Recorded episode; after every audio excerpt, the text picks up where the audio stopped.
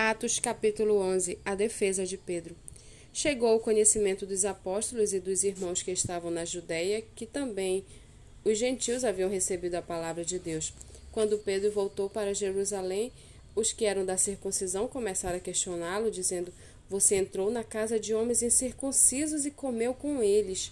Então Pedro passou a fazer-lhes uma exposição por ordem, dizendo: Eu estava na cidade de Jope orando e num êxtase tive uma visão em que observei descer um objeto como se fosse um grande lençol baixado do céu pelas quatro pontas e vindo até perto de mim.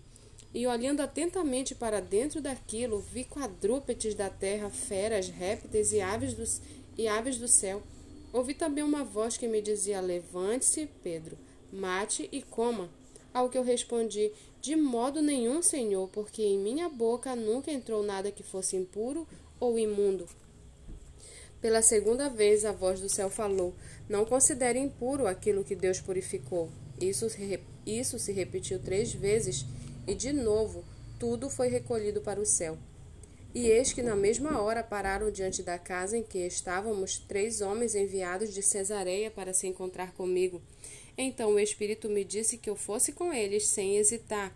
Foram comigo também estes seis irmãos, e entramos na casa daquele homem. E ele nos contou como tinham, como tinha visto na casa dele um anjo em pé que lhe disse: Envie alguém a Jope e mande chamar Simão, que também é chamado de Pedro, o qual lhe dirá palavras mediante as quais você e toda a sua casa serão salvos. Quando comecei a falar, o Espírito Santo caiu sobre eles, como também sobre nós no princípio. Então me lembrei da palavra do Senhor quando disse: João, na verdade, batizou com água, mas vocês serão batizados com o Espírito Santo. Pois se Deus deu a eles o mesmo dom que tinha dado a nós quando cremos no Senhor Jesus, quem era eu para que pudesse resistir a Deus? Quando os demais ouviram isso, acalmaram-se e glorificaram a Deus, dizendo: Então também os gentios Deus concedeu arrependimento para a vida.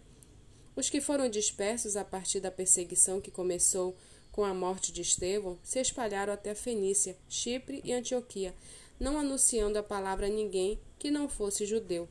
Alguns deles, porém, que eram de Chipre e de Cirene e que foram até Antioquia, falavam aos gregos, anunciando-lhes o evangelho do Senhor Jesus. A mão do Senhor estava com eles e muitos crendo se converteram ao Senhor. A notícia a respeito deles chegou aos ouvidos da igreja que estava em Jerusalém e ouviram Barnabé e enviaram Barnabé até Antioquia.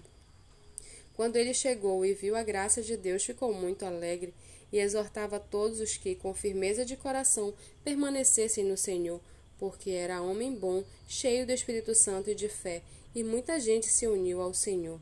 Depois Barnabé foi a Tarso à procura de Saulo, e quando o encontrou, levou-o para Antioquia. Durante um ano inteiro se reuniram naquela igreja e ensinaram numerosa multidão eram em Antioquia, os discípulos foram pela primeira vez chamados de cristãos. Naqueles dias, alguns profetas foram de Jerusalém para Antioquia, e apresentando-se um deles, chamado Ágabo, dava a entender pelo Espírito que haveria uma grande fome em todo o mundo. Essa fome veio nos dias do imperador Cláudio. Os discípulos, cada um conforme as suas posses, resolveram mandar uma ajuda aos irmãos que moravam na Judéia eles o fizeram enviando essa ajuda aos presbíteros por meio de Barnabé e Saulo.